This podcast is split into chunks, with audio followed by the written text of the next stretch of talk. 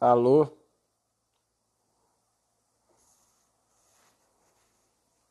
Tá meu cabelo aqui. Vocês estão me ouvindo bem? Me vendo bem? Ouvindo a minha voz sincronizada com a minha boca, Luiz Henrique? Peraí. Léo Couto, cara. O que tá fazendo na live?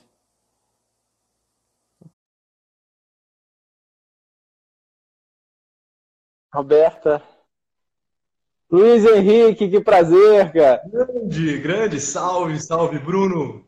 E prazer. aí, tudo bem? Eu tô bem, graças a Deus. E você como está? Tudo bem, tá me ouvindo bem? A luz tá boa? Tá perfeito, tá ótimo. Só ajustar aqui também o enquadramento aqui da minha câmera. Maravilha. Crianças dormindo? Oi? Crianças dormindo?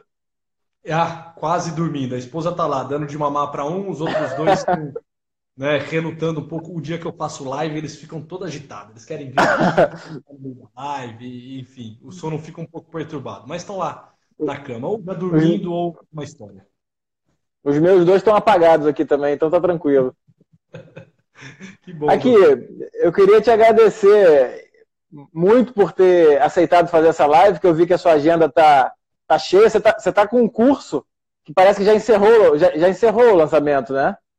Perfeito, perfeito. Nós estávamos com esse curso aberto, graças a Deus, com sucesso, vendemos todas as inscrições que tínhamos para a sala, mas agora com essa questão do isolamento social, ah, é. não sei como será a realização dele. A priori está suspenso, porque seria logo depois da Páscoa, salvo engano, dia 18 e 19, é, uhum. mas está estávamos né, com esse curso aberto, talvez a gente torne ele um curso EAD, enfim. Entendi. E como é que é seu curso, cara? Explica pro pessoal aí. o curso basicamente é um convite para nós traçarmos a rota da nossa vida. Né? E para tanto meditarmos acerca daquilo que é a pessoa humana em todas as suas dimensões constitutivas. A gente divide o curso em três grandes etapas. Na primeira etapa, a gente faz toda uma, uma revisão acerca daquilo que é a dimensão mineral e biológica da pessoa humana. Na sequência, entramos um pouco sobre essa dimensão psíquica, construindo um processo de formação de personalidade integralidade da pessoa humana dentro da dimensão noética, dimensão espiritual.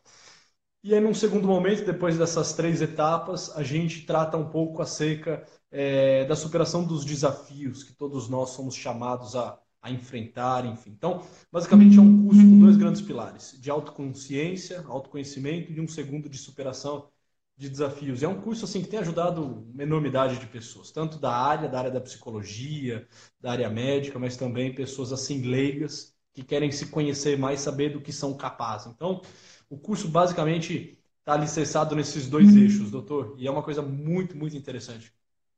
Para de me chamar de doutor, cara. Me chama de Bruno. mas tu é doutor, é? mas eu vou, eu vou Não, mas... Então, o... É, eu já ouvi vários trabalhos, eu vejo seus trabalhos com o Dr. Pacheco também, e é impressionante como é que o, que o médico ele é muito preso à questão biológica só, né? Ele fica preso só à questão bioquímica, histopatológica, fisiopatológica. E hoje eu estava falando no curso que eu estou fazendo online, que a medicina ela começa a destrinchar o corpo humano e chega numa hora que ela percebe que 98,7% do código genético dela é igual do macaco bonobo. Então, isso, isso, isso de, de certa forma é, é, um baque, porque o que, que será que diferencia, então, já que o código genético é tão parecido? Existe alguma coisa na, na gente que foi para um lado que não foi no resto dos animais, né? Exatamente. E, e aí eu queria pegar e, e para deixar para você falar, que eu acho que, é, que o objetivo é, é, muito desse, eu também pontuo um marco na medicina, que é o trabalho do David Suckett. O David Suckett é um médico canadense que viveu nos Estados Unidos, nos Estados Unidos muito tempo, e foi, ele é o pai da medicina baseada em evidências. Ele tem, ele tem alguns trabalhos e, e ele foi envolvido em algumas pesquisas com aspirina, por exemplo. Então, há 40 anos mais ou menos, ele fez trabalhos que permitiram que o médico usasse a aspirina em larga escala para prevenir doença cardiovascular. Por um lado, isso é fantástico, cara, porque você tem um estudo científico que fala o seguinte: olha, se eu usar aspirina numa dose baixa para uma série muito grande de pessoas que se encaixam nesse perfil, eu consigo é, é, é diminuir a chance dessa pessoa ter um infarto ou um AVC. Só que é, antigamente, durante séculos, a medicina ela era baseada na experiência pessoal, na expertise clínica do dia a dia do consultório. Só que tem um problema nisso aí, e aí eu queria que você falasse. O próprio David Suckett, em 96, ele escreve um artigo dizendo o que, que é e o que, que não é medicina baseada em evidências. E ele prevê o que, estaria, o que está acontecendo hoje. Ele fala o seguinte: toda medicina baseada em evidências, ou seja, esse estudo que fala da aspirina, por exemplo, ele é uma ferramenta para a relação de uma pessoa com outra dentro de um consultório. Ou seja, eu posso usar isso, contanto que eu entenda que eu tenho que analisar esses estudos para a utilização com um indivíduo concreto na sua frente. E usar esses estudos como receita de bolo não é medicina baseada em evidências. Aí, para concluir, o que eu falo para os alunos? Que a medicina baseada em evidências é como um bisturi na mão do cirurgião. Uhum. Ou seja, você não pergunta para o bisturi o que fazer. Eu uso o bisturi. Sim. E, então, aí, com base nisso, Luiz Henrique, é, existe a entrevista clínica Uhum. E existe a expertise clínica, que é o seu dia a dia, que é o meu dia a dia. O que, que é isso, cara? O que, que é a entrevista clínica? O que, que é ficar diante de uma pessoa, de uma pessoa com um sofrimento concreto? O que é isso? Perfeito. É, Victor Franco falava muito da cura médica das almas, né? E, e ele nos dava um cenário muito interessante, é, no qual fica muito claro, muito claro, e aqui já são palavras minhas, tá? Uma interpretação minha acerca dessa, dessa teoria, que é a teoria que eu sigo na clínica, que quando nós estamos diante de uma outra pessoa, nós estamos diante de um mistério. E não só isso, uhum. nós estamos diante de um sagrado.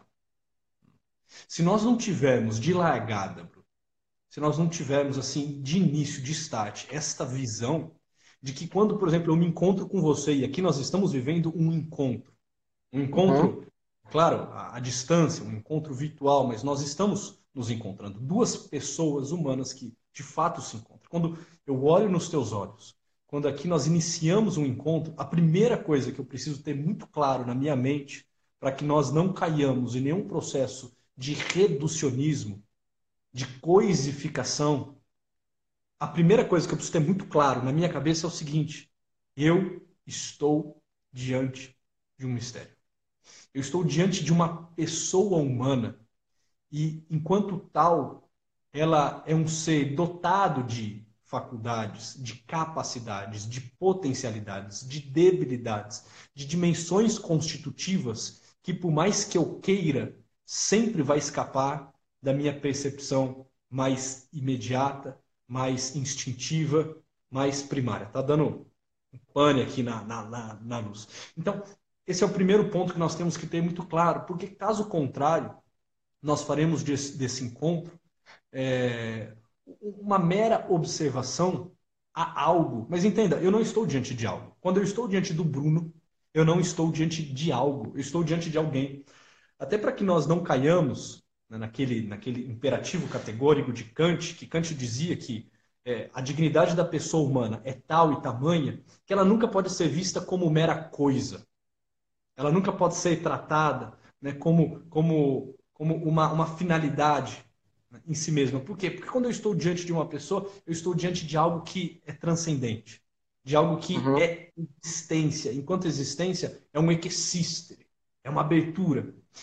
Se por um segundo, diante de um encontro, um encontro clínico, um encontro médico-paciente, um encontro psicoterapeuta e o seu, e o seu paciente, se eu perco isso de vista, eu já começo um processo muito, muito verticalizado, muito objetiv, objetivizado.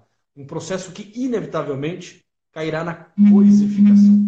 E aí é a grande questão, né? Se nós que trabalhamos com pessoa humana, né? porque a mim que sou psicólogo, você que é médico, assim, a nossa escolha primeira foi trabalhar com pessoa. Né? Se nós Sim. escolhemos trabalhar com pessoa, não tivermos claro antes de mais nada, o que é a pessoa humana, ou seja, se não tivermos uma base antropológica que nos dê é, argumentos minimamente satisfatórios para entender o tamanho do mistério, o tamanho do sagrado que se apresenta ante os meus olhos, e aqui quando eu falo mistério, quando eu falo sagrado, eu não estou é, recorrendo a questões assim de ordem religiosa e espiritualistas. Eu estou. Sim, sim, sim, sim. Uma questão de, de abertura, entende? Porque de repente a pessoa que está nos ouvindo aí fala, poxa, estão com papo aí de, de né, é, sei lá, com, com crendices aí. Nem é isso, pô. Não, Nem... você está tá falando de, de, algo natural, que está no mundo natural. Exatamente. Você não está falando do mundo espiritual. Acho que isso é uma premissa para essa conversa. Exatamente, exatamente. Exatamente. E, e, se eu não tiver essa base antropológica, Bruno, se eu não souber falar assim, olha, peraí, do que, que é feita a pessoa humana? Do que, que ela é constituída? Quais são as suas dimensões constitutivas? Se eu não tiver claro isso, eu já não consigo fazer um, um trabalho clínico qualquer que seja. Qualquer que uhum. seja. Eu, eu, não consigo sequer assim é, estar apto para ser manicure, né? para uhum. ser enfermeiro para ser psicólogo, para ser psiquiatra, para ser. É, entende? Para ser, ser, pai, né? Exatamente, exatamente. Eu, sim, não estou, eu não estou preparado, melhor dizendo, para me relacionar com uma outra pessoa. Então, assim, é fundamental, e eu achei fantástico o tema que você propôs, é, porque ao médico né, e a todos quanto lidam com pessoa humana, ou nós temos a clareza diante de quem nós estamos, ou nós incorreremos inevitavelmente num erro crasso num erro nefasto de tratarmos alguém como algo. Uhum. Vamos lá então, porque vamos pegar essa, é, é, é, é, essa, essa explanação que você fez e agora vamos fazer um giro de 180 graus. Imagina então começando uma entrevista clínica, que está um profissional de saúde de frente para aquilo ali. Vamos olhar para dentro de nós, então, porque do mesmo jeito que existe um mistério na sua frente, também existe na frente de um paciente um mistério. E a medicina hoje em dia, cara, isso é um problema. Quando você entra na, na graduação de medicina, quando você é exposto a um conteúdo teórico dentro daquele recorte da realidade que é a medicina, e você começa a estudar medicina baseada em evidências com números e mais números, e você compara o ser humano né, com critério de inclusão e exclusão, é um problema muito sério o estudo científico, porque ele define o ser humano com critérios de inclusão e exclusão. Ou seja, para usar um remédio tal, bom, tem mais de 18 anos, é branco, é caucasiano, tem isso, tem. E você define o ser humano assim. E aí é uma, conclu... É, é uma pergunta, não é uma conclusão minha. Quando você começa a girar o seu pensamento, categorizando o ser humano em critérios de, de inclusão e exclusão, através do recorte que é a medicina, e o seu desejo, e a sua narrativa, entendeu? e a sua evolução de personalidade. Porque você vai ver aquela, aquele mistério que está na sua frente é, dependendo do, do, quanto que você se vê também. O paciente, eu sempre falo isso, o paciente ele é um espelho do médico. Uhum. O médico ele se, o médico ele se vê no paciente. Então quando ele se vê ali naquele paciente, de certa forma ele está escancarando para si, e aí a linguagem dele, dependendo do quanto ele, ele tem isso na, na, na, cabeça dele, quando ele trabalhou aquilo, através da linguagem dele, ele vai ter incômodos e sensações que vão despertar, na verdade, os calos que apertam ele mesmo. Como é que isso funciona na entrevista clínica? Porque são duas pessoas em jogo. Né? Uhum. O médico, o psicoterapeuta, o... ele, não tá, ele, ele não suprime os desejos dele. Ele, ele não suprime a personalidade dele. Essa personalidade, ela faz parte da terapêutica? Como é que isso funciona, cara? Ou ela entra na terapêutica de fato, ou então nós não estamos humanizando nada. Né? E, e, e é fantástico esse ponto que você tocou, Bruno, porque assim, se eu não boto na mesa se eu não boto na, na conversa, se eu não boto no encontro clínico, antes de tudo também aquilo que eu sou, assim, entende? Não vai ter um encontro. Se eu crio uma blindagem, uhum. Se eu não entro com o meu discurso narrativo, se eu não entro com a minha personalidade, e aí você usou de forma muito aceitada o termo personalidade, se eu não entro com a minha personalidade nesse encontro, isso já não é um encontro. Isso já não é um encontro. Uhum. Porque assim, até, até uma frase também de Victor Franco, né? Ele fala: o que trata um paciente é uma outra pessoa. O que trata um uhum. paciente é uma personalidade. Se uhum. de algum modo eu me coloco numa atitude e numa dimensão diferente da tua, né, como se né, eu estivesse tratando de você, enquanto médico que sou. Mas assim, eu estou numa outra esfera, eu estou num outro patamar, vamos assim dizer. Eu estou te olhando né, de, uma, de, uma outra realidade. Assim, já não dá para nós promovermos esse encontro, porque ou nós pisamos o mesmo solo, ou nós somos feitos do mesmo barro, ou nós buscamos, né, de alguma forma, nos fazer e nos construir enquanto pessoa? Ou, ou, ou, nós somos acometidos dos mesmos males, de forma genérica, né? de forma específica, cada um tem, tem os seus, ou então isso aqui já gera entre nós um grande abismo. Se eu sou uhum. um, um, mero, um mero ouvinte, me colocando aqui quase que é, num processo de máquina, né, em uhum. qual escuto, eu vou é, consultando a minha memória, os meus estudos, é, e em meio a isso tudo eu vou tentando lhe categorizar, lhe rotular, né, fechar um diagnóstico, mas assim, sem botar no encontro a minha, o meu coração, aquilo que me toca, né? sem entender que nisso tudo, inevitavelmente, Bruno, vai ter um processo de transferência e contra-transferência. Né? Uhum. Assim, não tem a gente esquecer que, que diante de uma outra pessoa a gente está né, transferindo algo, projetando algo, o problema. Por exemplo, Freud falava muito né, da projeção, da transferência, e ele nunca Sim. colocou isso como crítica. Ele colocava isso enquanto uma constatação. E olha, para que a transferência e a contratransferência não atrapalhem um processo clínico ou um processo terapêutico, eu não preciso desconsiderá-la ou buscar evitá-la. Eu simplesmente preciso desmascará-la. Olha, aqui, entre nós, aqui agora, está existindo algum processo de transferência, algum processo de projeção. E conseguir claro. identificá-la é a melhor forma de nós fazermos este encontro acontecer, porque aí nisso tudo nós estamos nos botando de fato, nós estamos rasgando as vestes, rasgando o coração e buscando né, viver com intensidade esse momento. Então, assim, esse é o ponto. Na, na, na questão do médico, é altamente salutar, enquanto saúde emocional, saúde psíquica, que ele consiga entender que nesse processo ele também é pessoa. Também é uhum. pessoa. Para conseguir tratar. Né, um... Victor, olha que interessante, Victor Frankl, né, assim, vai saltando aqui algumas colocações dele na minha memória. Né? Ele diz o seguinte: diante de um homem que sofre, ele fala, né, diante do homopatens, do homem que padece, do homem que sofre, faz-se necessário né, um homem, uma pessoa humana. Diante uhum. do homem que padece, se faz necessário a presença de uma pessoa humana. E ele dizia isso falando exatamente do médico. Olha, diante do que padece, ou você se apresenta enquanto pessoa humana, um médico humano, ele fala, né, médicos humanos, né, diante do Homo patens, faz-se necessário um médicos humanos, né? Ou eu boto esse médico humano, ou eu não consigo sequer entender que você padece. E não padece só no corpo. Talvez o corpo, assim, apresente de fato, evidencie um sofrimento, uma dor, uma ferida, uma chaga, uma úlcera, né? algum processo bioquímico que está desbalanceado. Eu até consigo mensurar, eu até consigo medir, mas a dor não é só uma dor biológica. Existe uhum, também sem dúvida. uma que toca a sua dimensão noética, que toca a, a, sua dimensão mais profunda de pessoa humana. Ou eu entendo que você padece e entendo porque eu sou pessoa humana, ou assim, ou a nossa relação tá, tá mecanizada. E aí cai é, é interessante, né?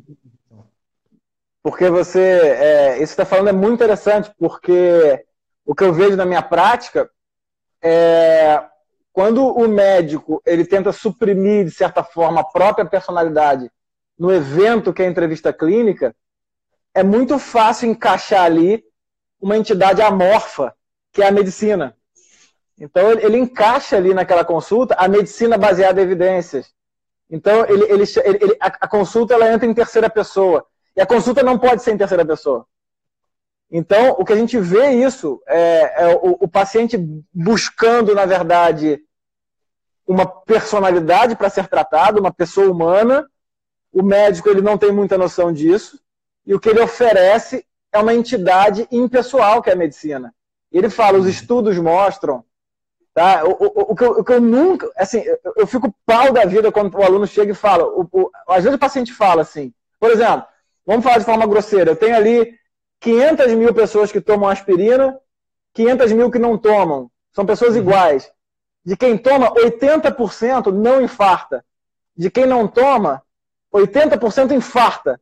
Aí eu chego e falo assim, bom, aspirina previne infarto. Mas se esse paciente chegar para você e falar assim, doutor, ok, mas em que grupo que eu tô? Eu, eu tô no 20% que toma e, não, e, e, e infarta, ou eu tô no 20% que não toma e não infarta? Nessa hora, você, a, medicina baseada, a, a medicina baseada em evidência não explica nada. Absolutamente nada, nada. Nessa hora tem que entrar uma pessoa na jogada e intermediar. O que, que o médico às vezes fala? Olha, não tem como eu garantir. Uhum. Aí, eu, aí eu, eu, brinco com os alunos, eu falo assim, beleza, é, é, assim, ah, não tem como garantir, mas os estudos mostram ele tem mais chance de, de dar certo. Eu falei, beleza.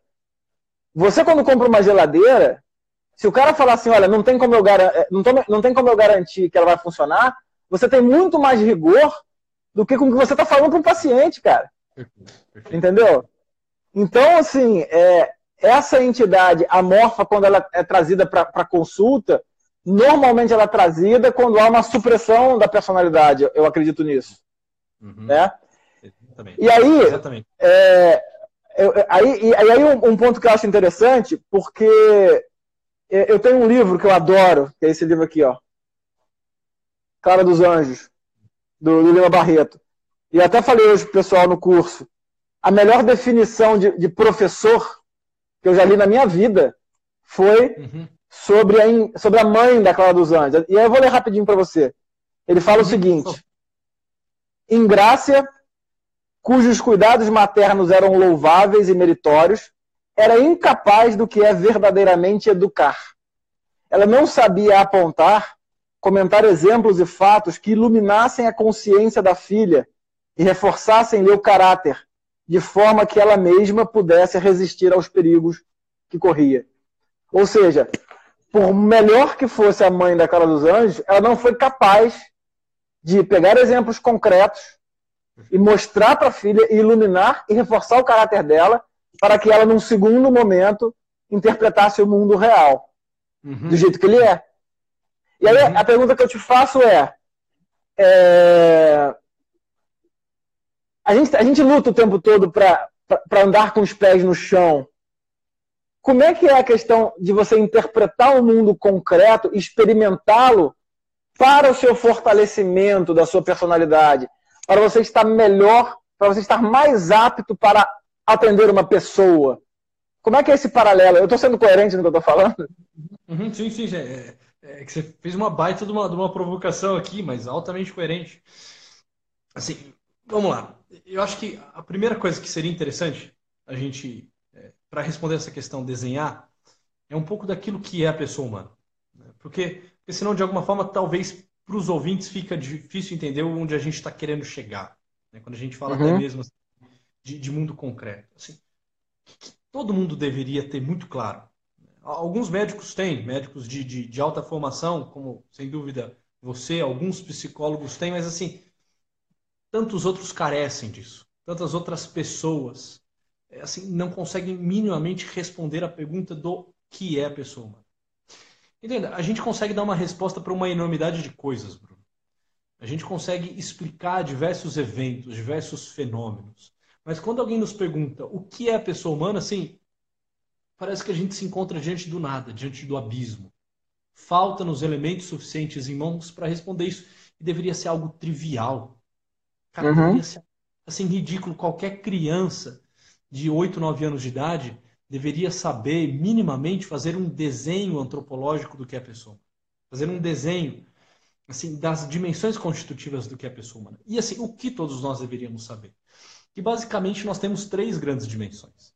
Três grandes dimensões. Nós temos a dimensão biológica, que é essa dimensão somática, essa dimensão dos processos químicos, essa dimensão que pode ser colocada na bancada e analisada e estudada de forma empírica, de forma pragmática, é, sabe que eu consigo fazer exames, que eu consigo é, sabe, decodificar algo, tudo aquilo que eu posso tocar, tudo aquilo que é palpável, tudo aquilo que é matéria, essa dimensão biológica, que muitas vezes é a dimensão é, que por anos e anos e anos na área médica se estuda e se fica muitas uhum. vezes né, trata-se um pedaço de carne, trata-se né, um organismo que, que padece, mas assim é evidente que nós não somos só isso.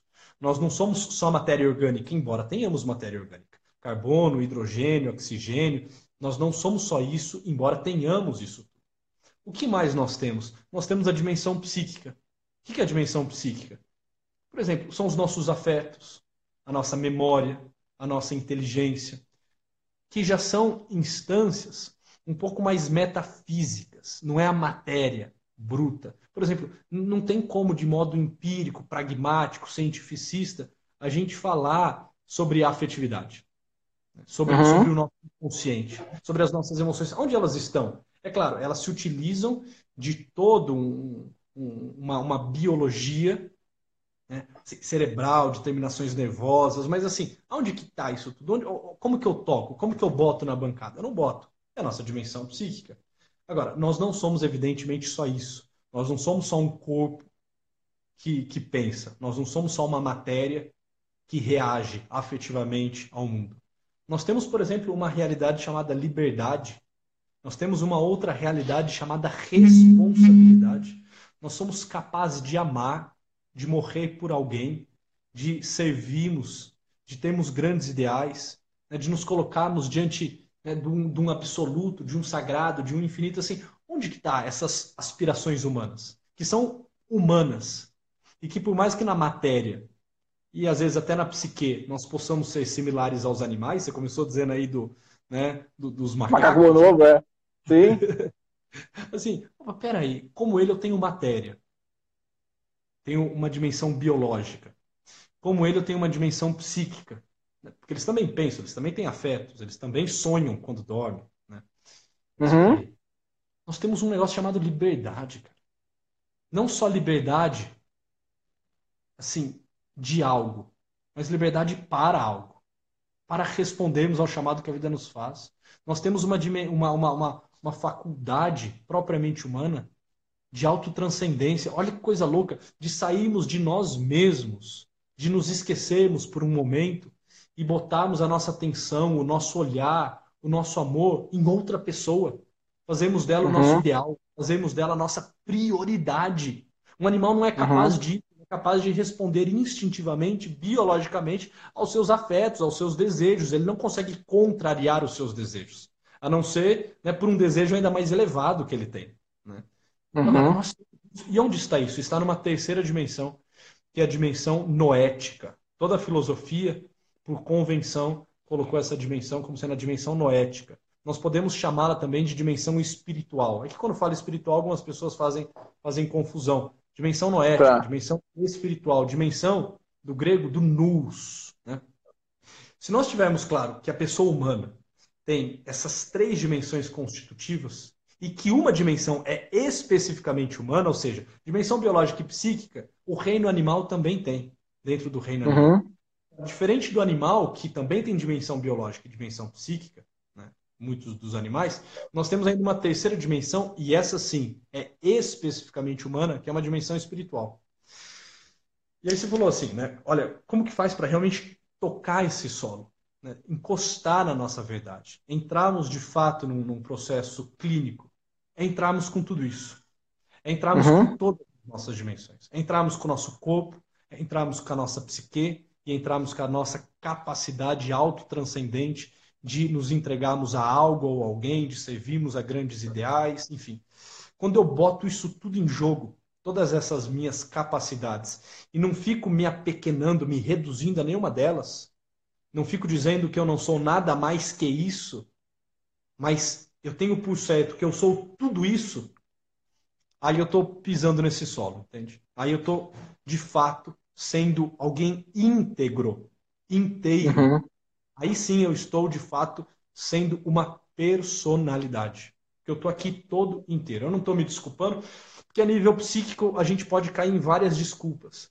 Não, puxa vida, eu, eu me tornei médico porque é, certa vez, né, quando eu ainda era muito pequeno, eu vi né, os meus pais numa crise financeira terrível, né, e, e, o meu pai, que era um homem muito humilde, né, que não conseguiu se formar, que não teve uma graduação, estava quebrado e no auge da briga eu ouvia minha mãe dizendo se ainda você tivesse uma formação, eu deveria ter me casado com um médico, né, porque aí eu teria um futuro garantido, uma qualidade.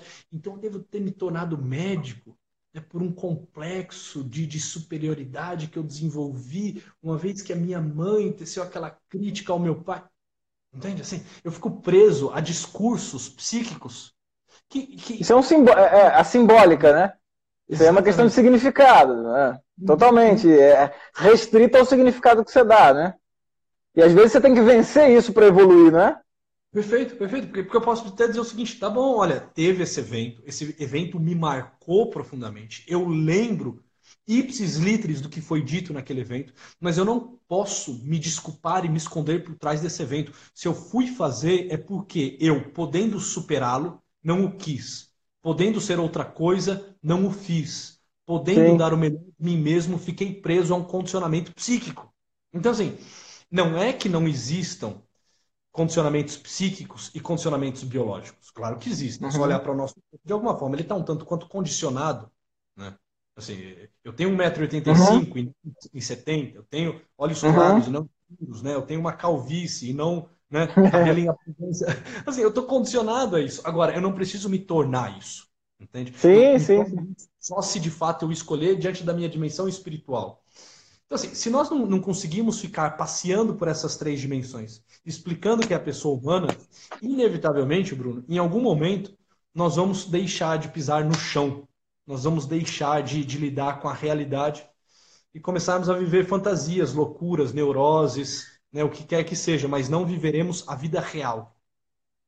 E você sabe que eu tenho, uma, eu tenho a sensação, às vezes, que o jaleco, que é um símbolo da medicina, ele, ele, trai, ele traz essa. Ele às vezes traz um significado ruim, de que o aluno bota o jaleco e ele, inca, ele incorpora uma entidade que não é humana. Isso é um problema sério, porque eu, eu tinha alguns professores ao longo da minha vida e que eu via a relação dele com os pacientes e eu falava assim, poxa, mas esse cara, ele tá falando palavrão, ele, ele tá tratando mal o paciente. E, cara, os pacientes amavam ele. E eu comecei uhum. a perceber que o jeito que ele falava com o paciente era o jeito que ele falava com a gente. Era o jeito que ele falava com um amigo. Então eu via que tinha uma pessoa ali por inteiro, nua e crua. Então eu falo com os alunos às vezes, olha, você quando estiver no seu consultório, falando com o paciente, se você estiver falando diferente, com uma entonação diferente, de uma maneira diferente, ou querendo mostrar algo diferente do que você quer mostrar para sua mãe, por exemplo, tem alguma coisa errada. Tá, tá, tá, ficando errado, porque é a mesma pessoa que está ali. E às vezes os alunos falam assim, poxa, como é que você separa o Bruno médico do Bruno da família? Eu falei, não, tem como separar. É a mesma pessoa. E outra coisa, se a medicina, se a minha profissão não me ajudar a ser melhor dentro de casa, tá errado minha profissão. Ótimo. É, tá errado, cara. Eu tenho que, eu tenho que ir para o mundo, eu tenho que trabalhar, eu, tenho aquela, eu absorvo todo aquele, toda aquela problemática, eu me insiro naquilo ali, e quando eu chego em casa, eu não tiro essa roupa e boto ali. Eu trago para dentro da minha casa, e se, eu, e se eu não for falar disso com a minha esposa, eu vou falar com quem, cara? Uhum. Se eu não trouxer isso, se isso não melhorar a minha vida, então, é, é, essa questão do, de você de você se inserir por inteiro, né? Tem até aquele poema do Fernando Pessoa que ele fala, eu não lembro, mas ele fala selo por inteiro. Você vê que, é, de alguma maneira, se você não se insere por inteiro naquilo ali, você tenta, você não consegue atingir a autoridade carismática. Você tem aquela autoridade, você tem aquela autoridade situacional do médico, enfim. Mas se você uhum. não atinge a autoridade carismática, que ela só é possível com a inserção de uma identidade, você não consegue tratar o seu paciente, muito menos se tratar, né? Sim. Você. Uhum. Você vive no mundo, você, você, vive num mundo que não é real. Não, não teve consulta médica. Você atendeu um paciente, dá um remédio. Por mais que o cremezinho que você tenha passado, é, é, é, é tá, eu sou melancólico, eu sou colérico, cara. Eu sou colérico. Eu não sei se ele está falando que sou eu ou você, melancólico, mas eu sou colérico. Ah, é, aliás, dois. Então, você precisa ver um colérico confinado, como é que fica. Minha filha é colérica também. Mas enfim, é. Então, cara. Hã? Você tem todos os traços, funções do rosto colérico, não tem erro. É, não, não, eu já, eu já aceitei que eu sou colérico. Eu queria ser, eu queria ser sanguíneo, mas eu não, não sou. então, cara, é, é, como faz falta isso para a medicina, viu?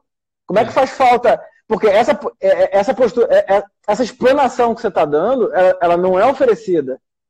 Uhum. O médico, o médico, ele não entra em, contra, em contato com essas definições. Uhum. Ele não tem, ele não é reavaliado. Aí por isso que eu falei a questão do, do Lima Barreto. Não tem ninguém que pegue o mundo prático e ilumine, ilumine a cabeça daquele jovem médico para o que, que está acontecendo de verdade. Uhum, então eu acho que essa, esse tipo de diálogo que a gente está tendo, ele tinha que ser inserido na faculdade de medicina. Exatamente. E para te fazer uma pergunta também, você fala do Viktor Frankl, né? É, é interessante a gente falar, por exemplo, da, da, da dor, não só da dor física, mas como que uma pessoa. Porque eu vou fazer uma comparação muito simples. O curso de medicina é um curso pesado, é um curso que traz um sofrimento, que traz dor e que não é leve passar por ele, por ele, hum. tá? Ao mesmo tempo, o Victor Frankl, Victor Frankl, ele, ele ficou no campo de concentração. Se você comparar essas duas situações de uma forma muito simplista, você fica até com vergonha de reclamar do curso de medicina. Mas o Victor, o Victor Frankl, ele insere nessa equação, e ele fala disso, né? Ele insere nessa equação a questão do sentido. Perfeito. Como é que é essa questão do, da, da, busca por um sentido para é, é te. Não é amenizar o sofrimento, porque não é isso que ele fala. Uhum, uhum, é uhum. para colocar o sofrimento na sua, no seu devido lugar. Será que, esses, será, que, será que não falta essa busca pelo sentido é, é, em tanto sofrimento desse, dessas, das pessoas hoje em dia? Como é que você vê isso? Você já deu o nome da cultura do, analgésico? Como é que é isso? É isso aí, é isso aí. A, a equação que Victor Frankl constrói é a seguinte: desespero é igual a sofrimento sem sentido. Quando eu sofro sem sentido, eu caio inevitavelmente num, num desespero. Agora, eu só consigo confrontar a outra pessoa que sofre se eu tiver claro quem ela é, do que ela é feita. Porque assim, se ela não é nada mais do que uma matéria, poxa vida, então assim, meu filho, é, chore. Assim, chore e, e se, despeça dos seus. Porque assim, você vai inevitavelmente morrer. O seu, o seu diagnóstico é, é esse, né? O, o sofrimento vai vir e não tem nada que você possa fazer a não ser a não ser padecer de fato. Assim, se eu não tenho claro que é possível a pessoa confrontar-se ao seu sofrimento e não só isso, encontrar um sentido no meio do sofrimento, porque ela tem uma dimensão espiritual que a faculta para tanto, que dá a ela liberdade para ter atitudes responsáveis frente ao sofrimento, se eu não tenho claro esse desenho da pessoa humana, essa antropologia, assim, de duas uma, de duas uma, eu, enquanto médico, ou eu me escondo atrás do meu jaleco, da minha instituição, para não entrar em contato com a dor, porque aquilo é só dor, dor por nada, dor para nada, dor enquanto assim um ser lançado no mundo que caminha para a morte, e isso é pessimismo puro, isso é niilismo puro. Então eu uhum. me escondo, porque é trágico demais eu estar diante daquela realidade, né? Ou então eu, eu me abro, mas não para fazer um encontro. Eu me abro para criar algum discurso fatalista e vitimista que assim consola mas consola de modo medíocre, consola porcamente a outra pessoa. Eu não sou capaz de olhar nos olhos dela e falar assim: olha, se você tiver um para quê viver, se você tiver um motivo pelo qual sofrer, esse sofrimento pode ser salutar, pode ser salvífico. Se eu não, não consigo entender que a pessoa humana tem recursos suficientes para se posicionar diante de um sofrimento, eu simplesmente o conduzo para o desespero. que o desespero é o sofrimento sem o sentido da vida. Agora, se eu consigo ver numa pessoa que sofre um caminho também de construção de personalidade, de humanização, de crescimento pessoal, porque o sofrimento, entre outras coisas, nos lembra quem nós somos, nos confronta com a realidade né, daquilo que, que trazemos. Se eu consigo lançar um olhar e depositar isso tudo nos ombros dessa pessoa, longe de criar um peso, eu dou a ela capacidade de enfrentar isso tudo com profundo sentido. Né? Victor Frankl disse que certa vez no campo de concentração ouviu alguém falando: Olha, eu só temo ao sair do campo de concentração, não ser digno de todo o sofrimento que aqui eu vivi. Né? Porra, é. é assim, o meu, meu principal temor é não ter uma vida lá fora digna o suficiente que valide todo esse sofrimento que foi me forjando, que foi me uhum. construindo. Porque a, a grande visão da, da, a, a, grande visão humanista, a grande visão existencialista, personalista, o que quer que seja, é o seguinte: diante da tragédia da vida, Bruno, é cap... nós somos capazes de encontrar um triunfo. Fazer da tragédia um triunfo é um feito humano.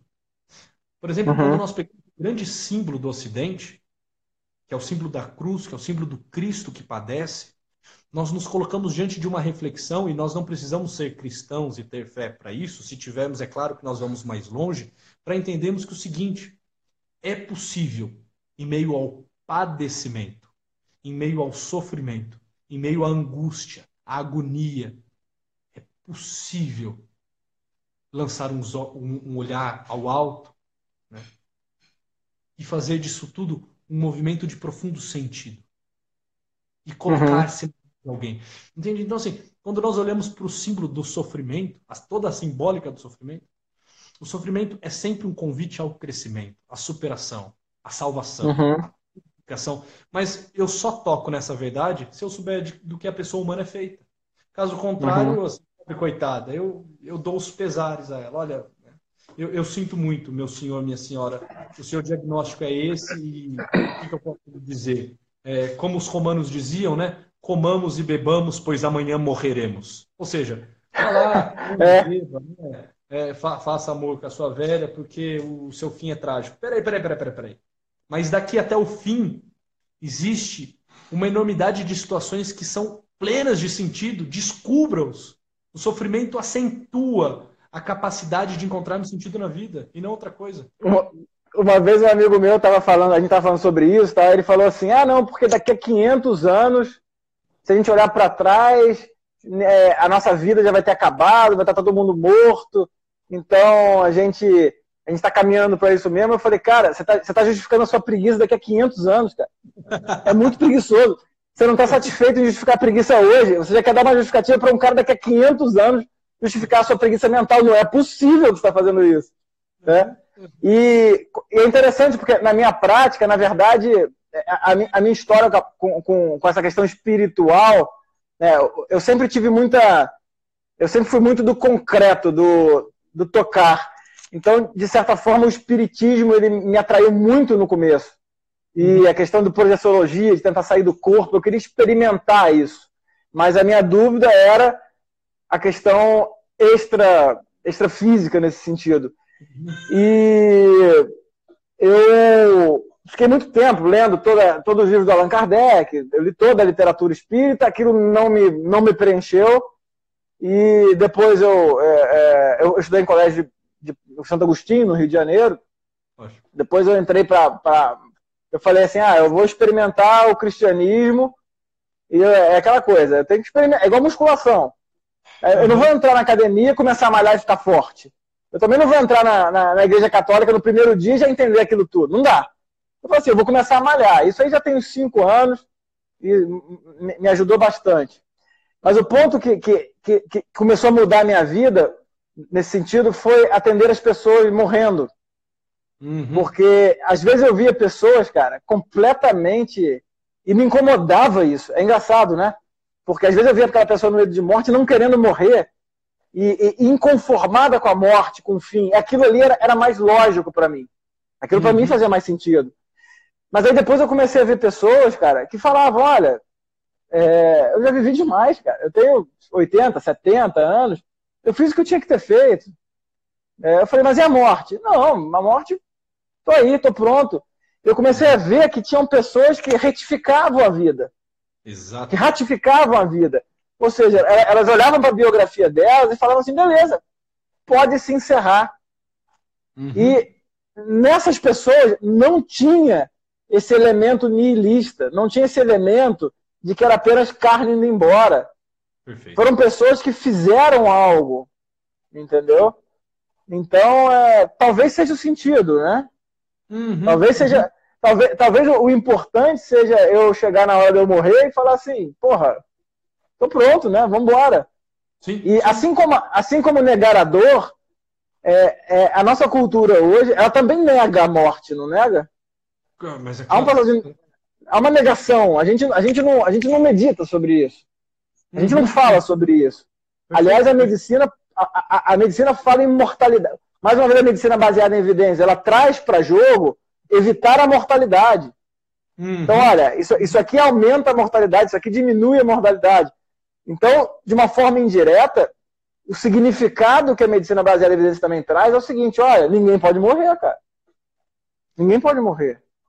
Bruno, nós devemos meditar todos os dias sobre a morte. Todos os dias.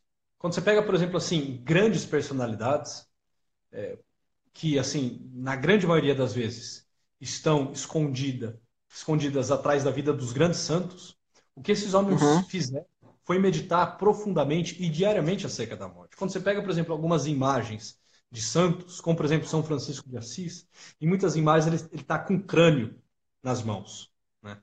Você Uhum, pega é. São Paulo da Cruz e tantos outros santos, na cela deles, no quarto deles, eles tinham um crânio, um crânio.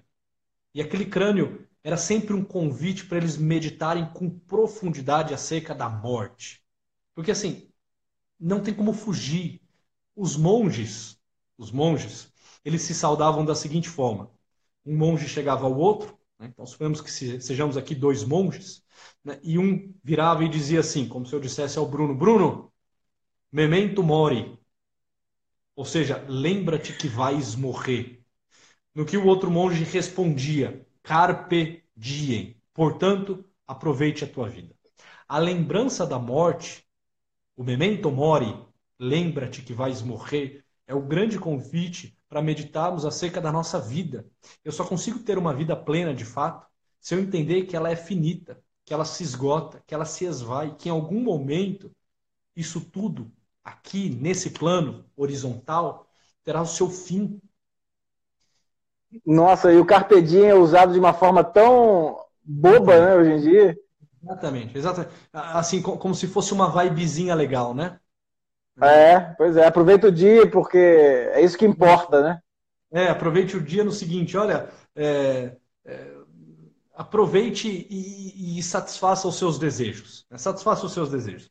Quer comer, beba, quer comer, coma, quer beber, beba, quer fumar, É. fume, quer, quer transar, transe, assim, satisfaça os seus desejos. Né? O Carpe Diem é usado com eu- essa vibezinha da hora, né? E deixa eu, falar, deixa eu te perguntar também uma coisa que eu acho que tem bastante aluno de medicina ouvindo e certamente você está trazendo elementos que eu não conhecia, que eles também não conhecem. Como que isso se despertou em você, na sua personalidade? Como é que foi a, a- a- é, vamos lá, trazendo esse livro do Lima Barreto, o que que te iluminou para você desenvolver o seu caráter e a sua personalidade? Como é que foi isso aí? Uhum.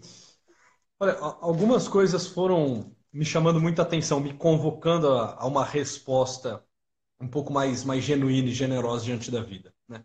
É, uma delas, assim, que, que tem um marco muito grande na minha vida, foi me confrontar com a biografia de Santo Agostinho. Eu lembro que quando eu fiz 18 anos, eu ganhei é, de, uma, de uma amiga o livro Confissões de Santo Agostinho. Sim, eu, eu- eu- sim, sim. É, assim, eu sou agostiniano, né? Eu estudei no Colégio Santo Agostinho. Eu, eu acho que ninguém deve morrer sem ler o livro Confissões. Porra, aquilo, aquilo me despertou para um mundo que eu sequer imaginava que existia, que é o mundo da filosofia, mas da filosofia clássica. né? Porque normalmente nós vemos filosofia, quando a gente vê filosofia no colégio. Deixa eu ver se eu tenho o livro dele. Deve estar por aí. Não, é porque eu tenho um livro, eu tenho um livro que eu adoro do Santo Agostinho, que é, o, é a conversa dele com Deodato. Ah, sim. Que é um sim, livro sim. super simples, super simples. É... O que, que é uma. Enfim, mas eu... não, mas não tá aqui, não. Ah, Mas desculpa, cara. É isso. E, e, e, aí, assim, meditando sobre aquilo, eu fui perceber, poxa, tem uma filosofia profunda. Né? Porque quando a gente vê filosofia, por exemplo, no colegial, sei lá, a gente vê um pouco de escola de Frankfurt. Né? A gente acha que filosofia e sociologia se misturam lá com, com Durkheim, com Marx. A gente acha que filosofia é, é isso, né? Então, assim, a leitura de Santo Agostinho me despertou para uma realidade filosófica, para uma realidade espiritual. Eu, toda a minha vida, foi dentro da Igreja Católica. Então, assim, eu sou, sou de berço católico, toda a minha formação é católica.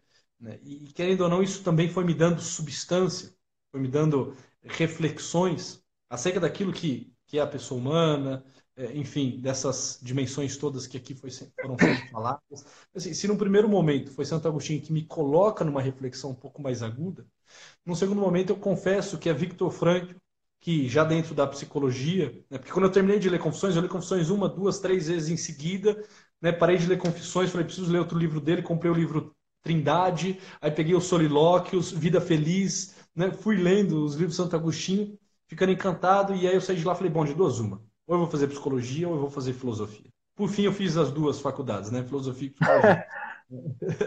Mas aí, na, na, no final da psicologia, eu me deparo com Victor Frankl. E Victor Frankl, assim, ele, ele é muito didático. Ele é muito claro quando ele fala da pessoa. Né? Uhum. Ele elucida questões e as torna muito palpáveis. Né? É, é, uma, é uma filosofia profunda, mas assim de fácil compreensão, de fácil acesso. Porque o duro de você estudar filosofia é que a sua linguagem vai ficando muito inacessível ao público leigo. Né? Você vai usando alguma, algumas expressões. Algumas mas o Santo Agostinho é assim, cara. Aí eu vou, eu, vou, eu vou te fazer um contraponto você pegar confissões e ler e, e, se despertar, tem que ter alguma coisa atrás isso aí. Não, não dá para você pegar, abrir o livro e. Não. Porque é extremamente denso. Não, não... Teve alguma coisa antes ali que te preparou para isso, cara. Não é possível. É, eu, eu, eu, venho, eu venho de, de uma família cristã católica, né? Então, assim, tá. não, era, não era algo totalmente inédito. O modo como uhum. ele apresentava as suas confissões nesse livro autobiográfico foi inédito, mas assim, a, o, o, vocabulário, a reflexão não era toda inédita. Né? Tá. Porque senão realmente assim, ficaria, ficaria um mar sem terra. Né?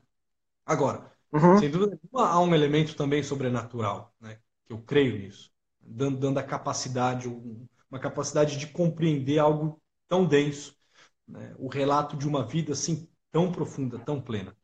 Então, assim, Você sabe que o. Só, um, um, é, é, eu, tô, eu, vou, eu, vou, fazer uma. Mal comparando, tá? Mas o livro também que me tocou muito, mas aí é mal comparando mesmo, é o Carta, Carta ao Pai do Kafka, cara. Oh. Não sei se você já leu esse livro. Cara, não. Ele é um livro. Cara, é um livro também que é uma confissão, de certa forma. Hum. Porque ele tá falando do pai dele, sabe? Uhum. E foi um livro que, me, que, que também me deu uma essa, essa capacidade da, de, que, que, de certa forma, isso, esses caras fazem o necrológio que o Olavo propõe, né? Eles, eles escrevem sobre eles, assim, eles conseguem escrever sem. Eles, eles, eles tiram os símbolos e escrevem sobre eles, né? Exatamente, exatamente. Isso é uma coisa muito doida, porque não sei se, eu, se, eu, se, se isso está no domínio público, não é, não é. Vamos pensar assim: as pessoas que atendem outras pessoas, elas não conseguem nem se definir, né?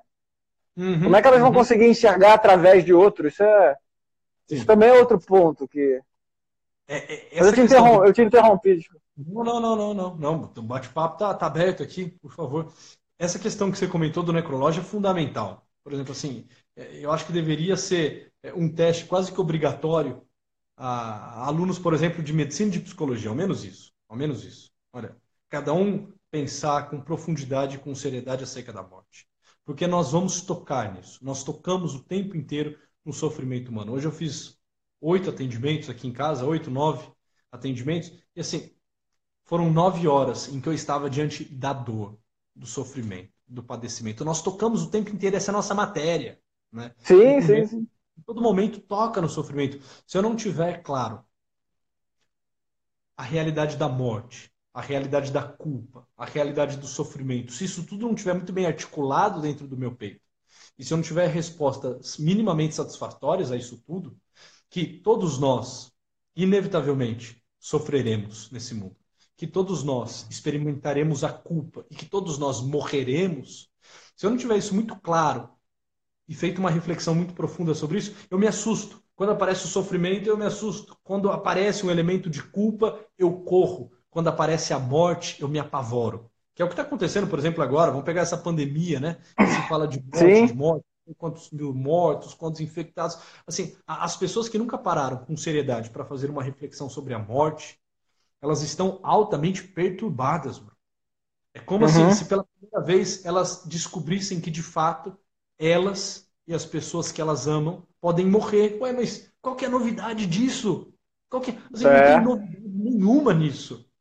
Precisa a mídia te informar sobre isso? Precisa uma pandemia é. te lembrar que nós somos vulneráveis, que nós somos frágeis, e que se não for o coronavírus, Perfeito. vai ser um acidente de trânsito, vai ser uma bala perdida, né? vai ser um tumor, né? vai é. ser um mal súbito, vai ser, sei lá, uma doença renal. A velhice, sei lá, vai, vai ser alguma é. coisa. Não tem como, assim, precisa uma pandemia levar toda uma população a refletir de forma um pouco mais profunda sobre a morte. Poxa, não precisaria, não precisaria. Mas é, essa, essa é a tragédia do nosso tempo. Nós vivemos essa cultura Sim. do analgésico, nós vivemos na superficialidade, nós não queremos nos confrontar com a morte e nós não sabemos do que nós somos feitos, Bruno. Se nós soubéssemos, ao menos isso, nos daria uma certa tranquilidade. Sim, sem dúvida. E essa questão da morte, né? Porque o, o, médico ele é colocado a lidar com a morte. Às vezes eu vejo alunos de medicina que, às vezes, o primeiro contato que eles têm com a morte é no primeiro plantão com uma parada cardíaca. Mas isso não é a morte. É, é, é, esse não é a morte. Porque aquilo ali é o. Ele não se confronta com a morte naquela hora. Uhum. Ele se confronta com a estranheza e com o medo de não ser apto a fazer o que tem que fazer. Ou seja, a preocupação dele é se ele consegue massagear, entubar e pronto. Não é um confronto com a morte. O que foi mais interessante na minha vida médica, eu sempre trabalhei com doente grave, então eu sempre lidei com paciente terminal, até hoje aqui, eu tenho pacientes terminais, eu sempre fui médico de hospital, e o que me, o que me dá um sentido na minha vida é quando, às vezes, as pessoas perguntam, cara, mas olha só, eu, tenho, eu, eu tinha os dados todos, eu, eu, eu quando, eu, quando eu vim para Minas, hoje eu moro no interior de Minas. O primeiro ano que eu morei aqui, eu dei 70 atestados de óbito. Então, durante um ano, é, é, 70 pacientes meus morreram. E eu lembro que eu comentei isso com um aluno, ele falou assim, cara, como é que você aguenta isso? E o que, o que, e o que me insere no mundo é, cara, alguém tem que estar ali naquela hora, né? Uhum. Assim, uhum. naquela hora que tem, que tem uma família perdendo uma pessoa querida, alguém, que, alguém tem que estar tá ali, cara. Exatamente. Então, é, é, é, o exercício que eu falo para os alunos é, cara, exercite isso. Comece a ver a morte com a sua posição perante ela na sua profissão. Ou seja, alguém tem que estar tá ali na hora da morte de outra pessoa. Uhum. Então, exercite isso, porque um dia vai ser você, cara. Um dia alguém vai ter que estar tá do seu lado na hora que você for morrer. Exatamente. Entendeu? E que bom. Eu tive, tiver... eu Desculpa, desculpa, vai lá. Não, eu tive uma passagem também, há um tempo, eu tinha uma senhorinha muito velhinha, já assim, no, no final da vida dela. E no dia que ela morreu, eu fui no quarto dela, na hora que eu cheguei, ela olhou para mim, lúcida, ela sabia que ela ia morrer, o padre já tinha ido fazer a extremunção, a família inteira já sabia, e foi interessante, porque na hora que ela que, ela que eu cheguei no, no, quarto, ela desabotou a camisola. Fazendo, abrindo a camisola para dizer assim, olha, me examina. Uhum. E aquilo me, aquilo me marcou tanto, porque essa senhorinha, ela, ela não estava esperando do meu estetoscópio uma resposta para a morte. Ela simplesmente se abriu a um ritual. E o significado desse ritual era: Doutor, eu sei que você está do meu lado até o dia que eu for embora. Perfeito. Então, é, é isso interessante, né? E, cara, tem, vai acabar daqui. Passou uma hora, vai acabar daqui a 20 segundos, daqui a 20 segundos aqui, cara. Então acabou. Ó, eu estou disponível para fazer tantas lives quanto você queira. Foi uma alegria estar aqui contigo, Bruno, mesmo. Para mim foi imenso também. A gente tem que fazer isso de novo, a gente, a gente vai combinando aí em box e a gente anuncia. Bora, bora. Maravilha, então, meu Um abração, cara. cara. Fica com Deus. Um beijão, tchau.